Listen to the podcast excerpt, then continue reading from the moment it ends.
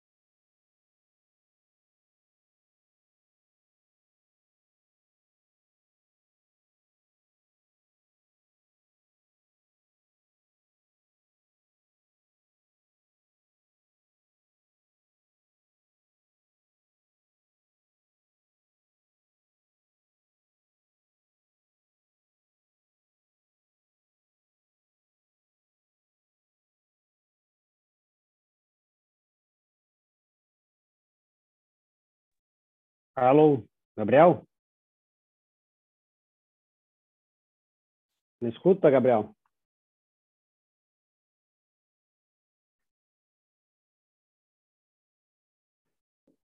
Gabriel?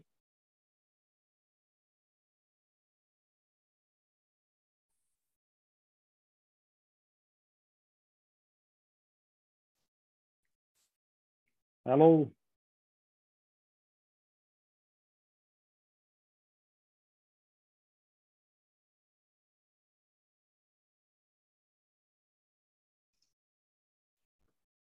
Me escutando, Rodrigo? Testando aqui, ó.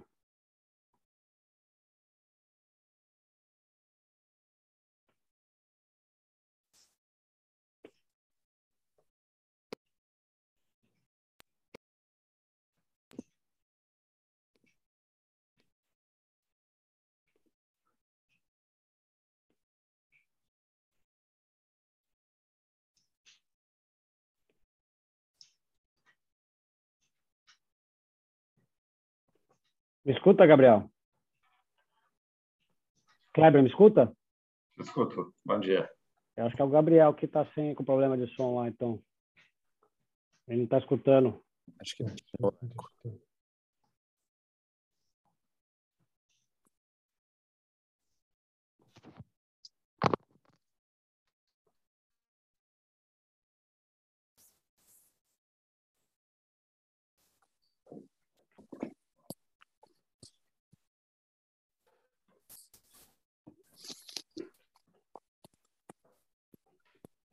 Agora eu estou ouvindo aqui. Gabriel, está escutando? Agora sim.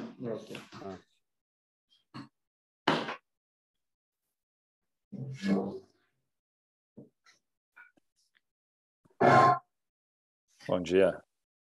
Bom dia. Vocês me escutam bem? alto e claro. Ótimo.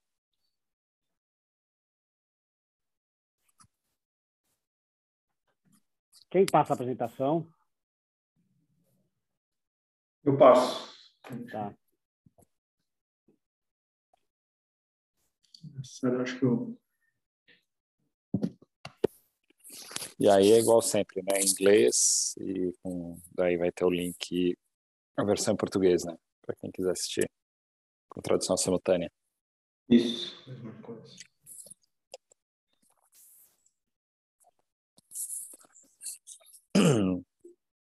Maravilha.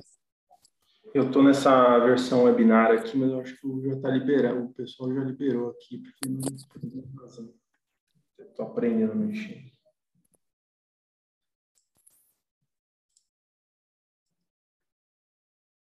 O pessoal tá na sala de espera. Né? Não, acho que já liberou. Tô tudo aqui.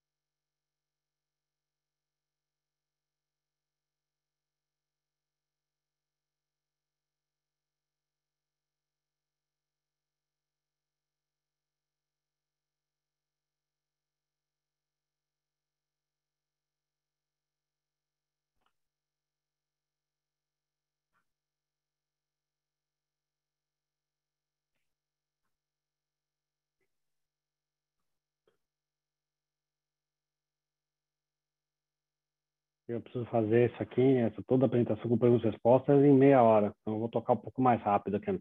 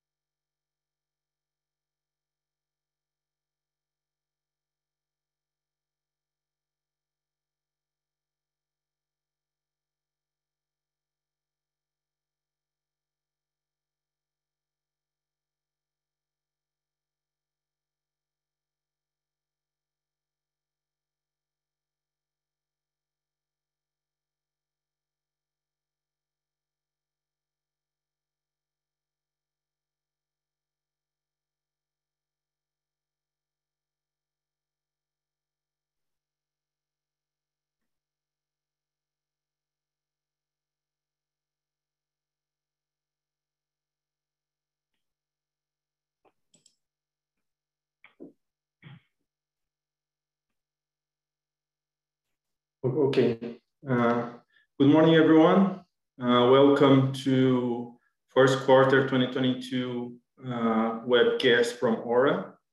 Uh, we have like the, the presentation and the results are already available on our website. Uh, we have it in here after uh, the presentation. You'll be able to post your questions through the Q&A pa panel from, uh, from Zoom, and uh, we'll be uh, responding accordingly. We have together with us Rodrigo Barbosa, CEO, and Kleber Cardoso, CFO, who will be leading the presentation today. Rodrigo, the floor is yours. Thank you, thank you very much, Gabriel. And uh, I'm glad to be here and thank you all for attending this call. Gabriel, I cannot see the presentation. Uh, are you sharing the screen? I think we should share with uh, all the audience. Yes. Uh, so I'll go on the first slides as usual, and then uh, giving uh, the whole context of the partner and how we evolved in many different uh, areas. And then Kleber, our CFO, is going to go through the results specifically uh, from revenues, EBITDA, and also the profits. Um, next slide, Gabriel. So in terms of overall uh, during the year, uh, we had a, very strong uh, results coming from a combination of few factors. Uh, we had sales higher than the production, uh, although the production was slightly uh, lower, was lower than the, last quarter. the sales we we had inventory from the Q4 2021 that we sold now on Q1. So that combination of plus perhaps more importantly, uh, the management has been also able to counterattack or to mitigate inflation, inflationary pressures. So uh, we did not see on our cost significant increase on uh, uh coming from inflation. The increase in cost that we had was because due to the mine sequencing, we had lower grades uh, in EPP and lower recoveries uh, in San Andres. Uh, so that is what drove, drove uh, the cost a little bit higher, but not inflation. So as we move forward to a higher production, mostly on the second semester, then we will also see uh, the costs going down and offset this increase uh, coming in the first uh, semester. We had a very strong production, uh, again, in San Andres, in, in, in Aranzazu. that is the, the increase in capacity that we did during last year, plus uh, more efficiency gains and good grades, good recoveries also. That also uh, somehow offset lower production coming from EPP and uh, uh, San Andres. So a combination of uh, all these initiatives of uh, sales over sales over production, mitigation of inflation. We had an EBITDA reported at $49 million, and then maintaining the level 180, 185 last quarter, 182 of the last 12 uh, trailing uh, 12 months. In terms of cash, as we continue to generate cash uh, in our operations, and despite all the dividends that we paid as we last year, we finished the quarter with $194 million um, and a net a negative net debt of $29 million, still including the debt from um, Gold Road that should be unplugged from our balance sheet uh, soon. Very important other initiative that we move forward during the quarter uh, was uh, the continue on schedule, the construction of Almas. We are already 32% the project completely. Um, most of the engineering and the purchases uh, has already been negotiated. Now, 59% of the budget has already been negotiated. Another 20% should be signed uh, very soon. So that mitigates what we've been seeing in many different projects, significant capex increase because of inflation. We've been able to mitigate most of these our in our internal uh, management uh, initiatives. Uh, another important step that we did, uh, we do not speculate on gold price if it goes up or, or down. So we normally don't do hedges, but to guarantee cash flows of projects that have been built, we do practice uh, hedges. As I will remind Almas, the payback is two years. And what we did is a put and call collars in order to guarantee the payback of this project at the minimum levels that uh, Kleber can go in more details later on. So now 80% of the first two years of production of Almas has been hedged through collars that goes from the range 16 to 1700 on the put and calls above 2200. So that give us a guarantee of the cash flows of the first two years, which is the necessary for the payback of the, the full investment. Another important milestone that we achieved is Matupá. As I mentioned last year, we would uh, um, um, we were working on having the, the plant designed the 43101 on X1 so that we could enter in licensing of this project and then uh, move forward into construction next year. Although the life of mine was six years only with the X1 deposit, we said, let's put this into production as fast as we can. The payback is being two years, so don't need to be further than six years, while we still have significant opportunities to increase resource and reserves along with, at the same time that we, we, construct, we built uh, the Matupá. And what happened was uh, uh, we started drilling um, last year on a 10 kilometer alteration at Serrinhas with 10 different targets. The first two targets that we started to drill, we got interception of 80 meters at 3.89 grams per ton and 59 meters at 3.14 grams per ton. This, this opens up a completely new perspective uh, for Matupá that initially already had 70% internal rate of return leveraged. Uh, if we add more resources reserves, that this return is going to be significantly uh, higher if we continue to have positive results. We also uh, uh, announced uh, acquisition of a Big River. It's a company, Australian listed company that has um, a project in Brazil, and that a combination of Almas, Matupá, and Big River can put us on the path of 500,000 ounces in the next three years. So we are growing until 400,000. The current production plus Almas and Matupá will put us on the 400,000 ounces. Uh, Big River can put us on the path to 500,000 ounces uh, in the country that uh, we understand and we are very comfortable with the jurisdiction. We continue on the finance side, we continue to reduce uh, our, our cost of financing. We raised a new credit lines of $20 million with cost of 3.70% and 4.99% below our average cost. So we continue to reduce our cost of uh, capital in order to fund our projects leveraging even higher uh, the returns of those projects. On ESG, very important, we also, although we are already at low levels of carbon emissions, so one of, uh, at the low end uh, on the average, we assume the, um, a compromise to have a reduction of 5% uh, by 2023. Gabriel? So that's an overall of what uh, the of the quarter. Uh, in terms of safety, uh, we registered two lost time injury in uh, employees in Apoena, not severe, Apoena and Honduras. So we target zero accident, but we already work on under the average of the sector. Nevertheless, we continue to reinforce all our procedures internally to make it more visible and to make more bring more conscience of safety to all employees so that we can reach it zero accident targets overall the company. Aranzazu, uh, we did not have any injury this year. Almas Construction, we also didn't have any uh, uh, injuries. And um, uh, we, as I mentioned, we continue to improve our standards in order to bring more awareness of safety to our employees and guarantee that we provide the safe environment for everyone that is working uh, with us. In terms of uh, the pandemic and COVID, as you've been able to see all across uh, different countries and also industries, uh, we saw significant reduction on case. We continue to monitor, we continue to test and implement uh, our initiatives, but we don't see, uh, uh, we see actually a significant decrease on the cases and we had no impact over, over our production because of the COVID. In terms of technical structures, the dams, waste dams, heap leach and underground. Uh, we continue to improve our controls. Uh, we have online system implemented now to control the dams also in Brazil and more, all of our uh, technical, all of our structures has been uh, monitored as the best practice internationally. Uh, we have independent auditors, the safety committee that is monitoring constantly all those structures. And we have no information of any problem in, in any of them.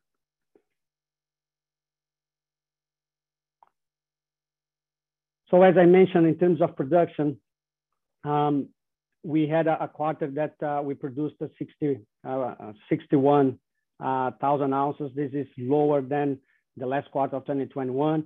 And on mining, as most of you know, and especially gold and copper, uh, you have uh, ups and downs according to the mine sequencing.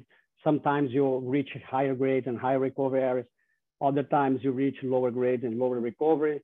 So as we expected, we knew that at the beginning of this year, first quarter and second quarter would be weaker than Q3 and Q4 this year. So we, we should see increase in production along the, the second semester. We maintain uh, our guidance to be between 260 and 290,000 ounces for the year. And the last 12 uh, months in production, we had the 257,000 ounces. Uh, we saw a, a, decrease in EP, mostly in EPP, and again to lower grades. We continue to push back uh, the, the, the pit of Ernesto, and that uh, will reach higher grades of Ernesto during the second semester, and we'll see then the production coming up as we did uh, during two years uh, uh, in the past. Aranzazu continued to perform very well, very stable production. We increased the capacity. We are reaching good grades and good recovery. Management has, has also been able to execute small actions to increase productivity on the daily basis. In San Andres, as we also expected, uh, we had a, a, a, decrease on recoveries uh, with a more mixed ore, oxides and a little bit of sulfides that decrease a little bit the recoveries and we expect to, to, to recover and to have a, a bigger production also during the second semester.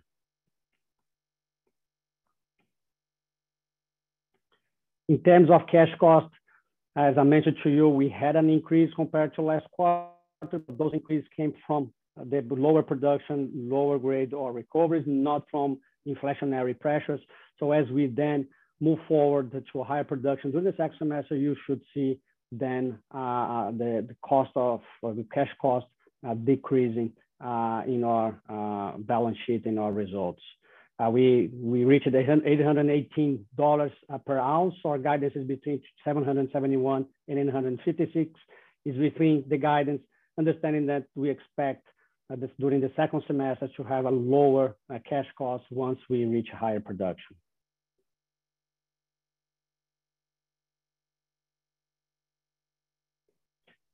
As I was mentioning, I would highlight the two projects that we are now uh, developing, almost in construction.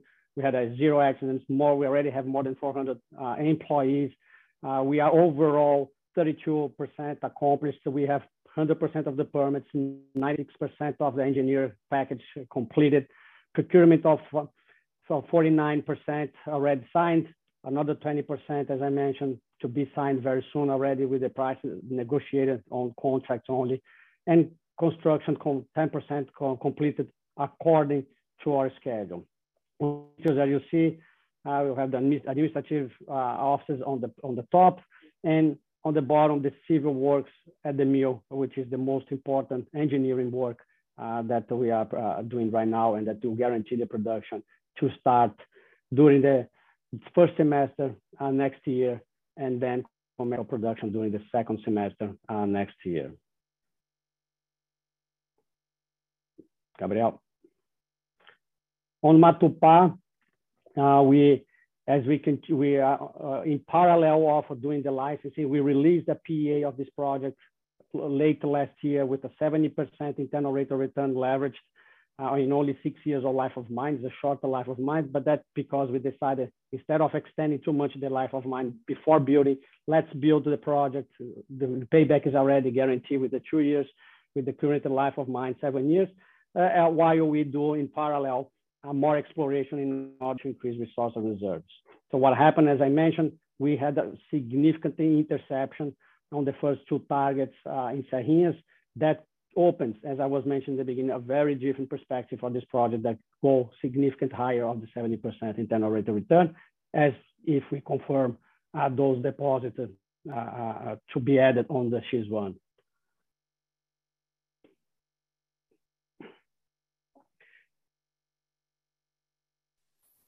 Thank you, Rodrigo. Thank you.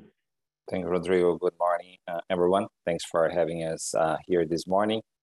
On the next page, I'm going to go over a summary of the main financial results uh, for the first quarter of the year. So on this page, as we, uh, we use to bring in and share with you, we have a summary of the main financial KPIs uh, for the quarter, for the pre, uh, very few uh, previous quarters and accumulated uh, last 12 months for each reporting period. Uh, as you can see, net revenues achieved $112 million during the first quarter of the year, bringing the last 12 month revenues to $441 million at the end of March. As we can see, both uh, the number for the quarter and accumulated for the last uh, 12 months, uh, almost consistent, a slight decrease compared to Q4. Uh, as Rodrigo was mentioning, there was a reduction in inventory during the first quarter of the year, so we saw the benefits in, the revenues and the EBITDA. In terms of adjusted EBITDA, Aura is reporting adjusted EBITDA of $49 million in this first quarter of the year, coming from a $56 million on the previous quarter.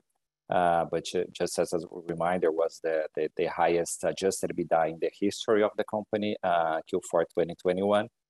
When we look into the last uh, 12 months uh, results, we see an accumulated EBITDA of $182 million uh, in the first quarter of 2022 and we see a kind of stability for that indicator for the last four quarters. So for, four quarters in a row, Aura Minerals has reported annualized EBITDA above $180 million. In terms of net income, net income, a positive net income of $39 million in this first quarter of the year as results of results from operations, but also uh, an important FX gain uh, of $12 million uh, that is related to the strong appreciation of the Brazilian real in the first quarter of the year. I'm going to explain next uh, in more detail where it comes from. And then finally, in terms of cash and net debt, uh, Aura closed the first quarter of the year with a strong cash position of $194 million, coming from $161 million uh, at the beginning of the year that's also a combination of free cash flow from operations and also uh, FX gains. And in terms of the net debt, also a significant improvement in this first quarter of the year, a negative net debt of 29 million or uh, $29 million uh, net cash position at the end of first quarter. And we bring here a pro forma analysis, what would have been the net debt at the end of the quarter, excluding gold roads uh, we can see the, net debt would have been $54 million. And in relation to Gold Road, Gold Road and the creditor are negotiating, are making progress in the negotiation, and we expect uh, to complete the divestments uh, from Gold Road in the short term, in the next month or so. And then on the next page, we can see a bridge between uh, adjusted EBITDA and the net income for the first quarter of the year. As we saw previously, adjusted EBITDA uh, was $49 million uh, in this first quarter of the year. We highlighted the strong performance of Aranzazu, which reported $34 million uh, in EBITDA. On the other hand, EPP came weaker uh, than usual, as Rodrigo was explaining, uh, that was expected in part of the mining sequencing we were already expecting a weaker EBITDA from EPP in the first and second quarters of this year and a stronger second semester. That already was considered for our guidance that was disclosed earlier this year.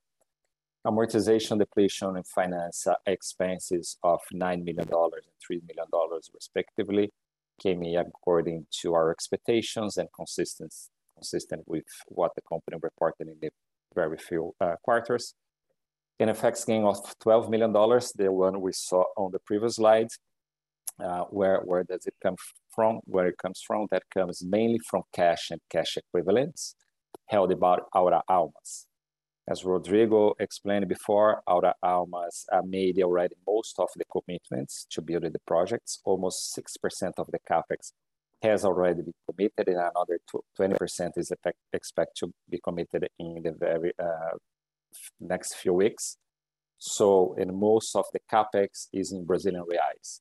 Because of that, Aura Almas is holding most of its cash in Brazilian reais. And due to the strong appreciation of the real, coming from 558 reais per dollar at the end of the year to 4.73 reais per dollar at the end of the first quarter, we see uh, a gain when we translate that cash from reais to dollars and consolidating our financial statements. Income tax expenses of $10 million, uh, mainly from uh, Aranzazu, which reported very strong results, and San Andres, bringing the net income at the end of the quarter to $39 million. And then on the next page,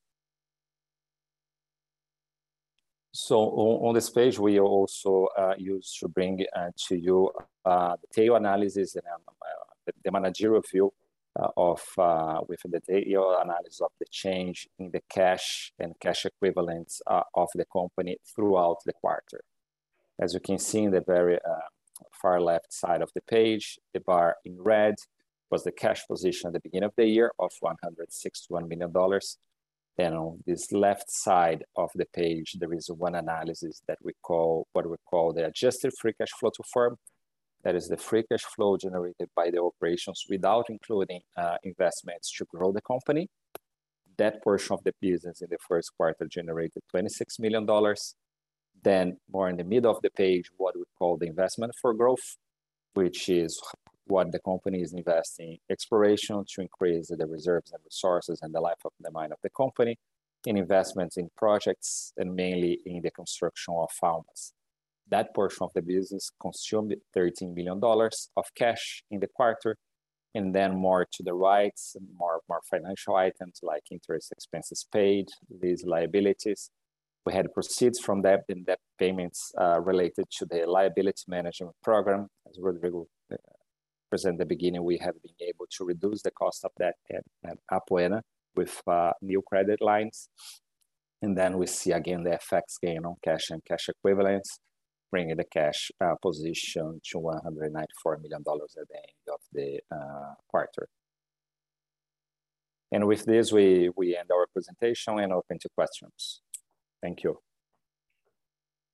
Thank you, Kleber. I already have a few questions here, and I'll start with some questions that is also here for you. The first one uh, is uh, Kyle uh, from BTG. He's, he's saying, good morning. Uh, can you give me a little more core on the 6 million advance repayment to Trafigura?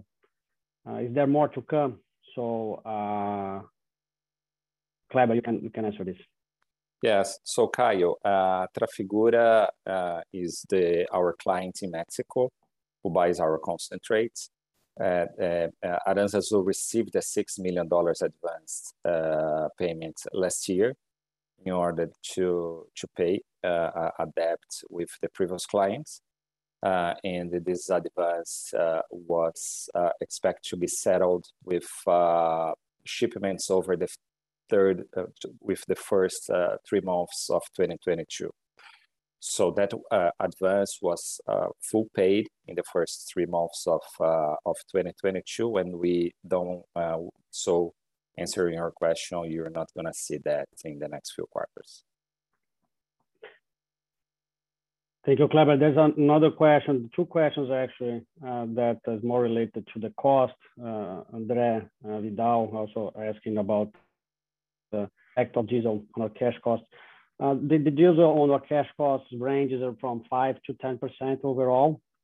Uh, although we've been seeing some increase on, on diesel, we've been able to mitigate that through a few different uh, initiatives that uh, is already accomplished and a few others that will be accomplished in terms to gain productivity, productivity and also offset some of those uh, uh, inflation pressure. We don't expect significant higher costs due to inflationary pressures during the next quarter. There's another question here from Gio about the $25 million in Gold Road debt accrued. Is there a forecast when the impact of the net cash that that will happen? Uh, is there any risk that Aura will have to pay this amount? No, there will be no, there's no risk that Aura will pay this amount. This is a non-recourse project finance that the debt holder uh, understood very well that the parent company would not provide guarantee. We would try to make it uh, Gold Road that happens, but if not, we would have to stop uh, the amortization and then we would transfer back Gold Road uh, to the debt holder. So that is underway as we speak. We expect to finish uh, this transfer debt holder of Gold Road, and together with the $25 million uh, during this second quarter of 2022. There's another question from Tel Meireles. Uh, um, most of the companies are paying dividends uh, uh from Q1 to 2022. Um, do you do you do you tend to pay more dividends on the short term, uh, as the last one we paid was by the end of 2021. We have our policy of 20% of EBITDA minus recurring capex. We will maintain this policy. We will pay dividends reference to the results of during the year of 2022. Uh, it's if it with our policy, it's a once uh, one payment per year. Although last year we had excess cash and we consider paying that two times. We paid on the first semester and then we paid in the second semester. We will constantly monitor and see the alternatives to distribute excess of cash uh, uh, during the, the whole year.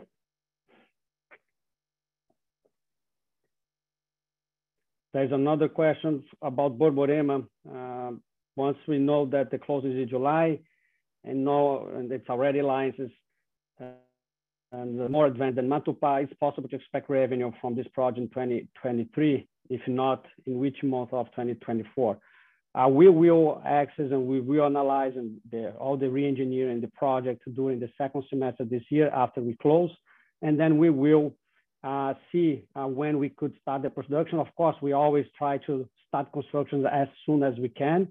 Uh, if we can start construction in 2023, uh, we would probably do. We would think if we should do at the same time of Matupá or uh, at least have six months or 12 months difference from Matupá to Borborema. We will discuss this uh, during the second should start Matupá. Should we start Borborema? Should start both together or have a six month or 12 month delay uh, between them? Those discussions we will have will happen during the second semester and then we announce to the market as soon as we have uh, the decision. There's another question that we have a very clear target for to reach 400,000 ounces by 2024, uh, but uh, we don't have a clear target for 2023. Uh, we will release the target for 2023 uh, during uh, the, the, until the end of the year uh, when we release the production target for the following year. Although next year we already know that we have production from the, current operations, and next year we have a new production coming in from Almas that start production during the first semester, full production at, uh, during the early uh, second semester next year. So we will see an increase uh, on our production coming also from uh, Almas. There's another question here for you, Kleber Taylor Red Cloud. Could you explain a bit more on the 21 million proceeds from debt for the quarter? What's the use of proceeds on this? also. Mm. What's the outlook for for recoveries? And I can uh, later. Go ahead. There's another one. Yeah. So so Taylor, uh, the the 20 uh, 21 million is was raised by EPP. So yeah, EPP has uh, close to six million uh, dollars in gross debt, and it uh, we are under a liability management uh, program to to trying to increase the terms and, uh, and, improve the costs. So uh, we, you, we, you saw there was a 21 million proceeds and now already uh, close to 30 million payments. Some more payments are going to come. That's part of the liability management. We're changing more expensive and shorter line for cheaper and longer uh, credit lines at EPP. So there's another question from stock repurchase program. The company has not yet started to repurchase. How's this process going? Uh, we, we did not uh, start the process of repurchase because we were mostly in blackout period since we, we approved the, the, the program. First, we were engaged on the acquisition of Big River, and now we had the results to be released.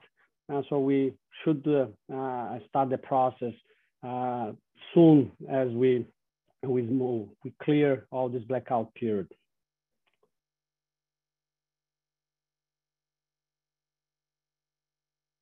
how the last question I have here is uh, uh, how do we see extraordinary dividends versus growth equation following the Big River acquisition? Is it correct to assume that the company will only pay minimum dividend back in 2022. Uh, we will uh, access this uh, during the second semester. During the second semester, we'll see what are the optimizations that we can do in Big River, when we could start the construction of Big River, if we do together or we delay six or 12 months to Matupá.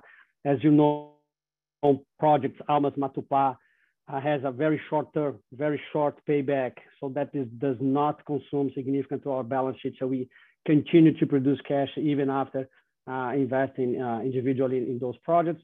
During the second quarter, we will have to access and uh, see how we would proceed with the dividends and share buyback. Again, if we feel that we have excess of cash, we will pay to the shareholders. If we feel that the next year, the construction of both, if we do both at the same time, we'll consume more of the cash, then we will access. But the 20% of EBITDA minus recurring CapEx uh, is on our budget to be paid uh, during the year.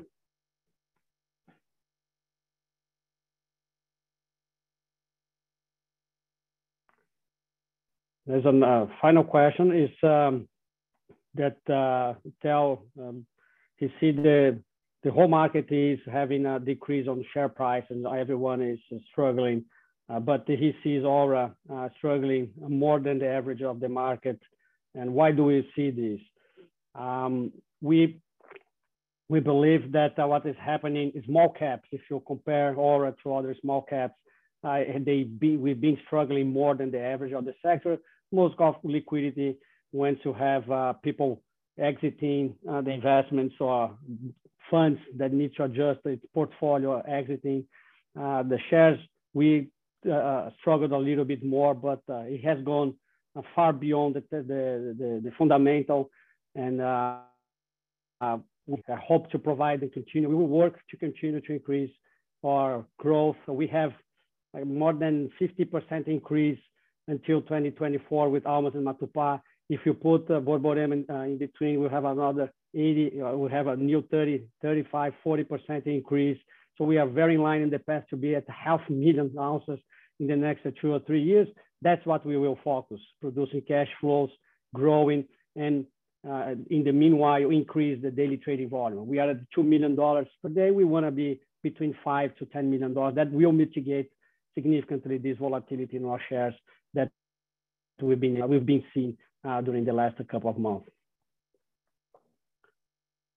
So overall, I thank you all uh, for participating on this. Our presentation is uh, on the website. Uh, take a look on that. Also, Gabriel, our head of uh, investor relations, is available if you have any questions, a message that he can answer and uh, instruct to you more about our company and details of the results and also our projections for the year. Thank you very much. Thank you all. Thank you. Bye-bye.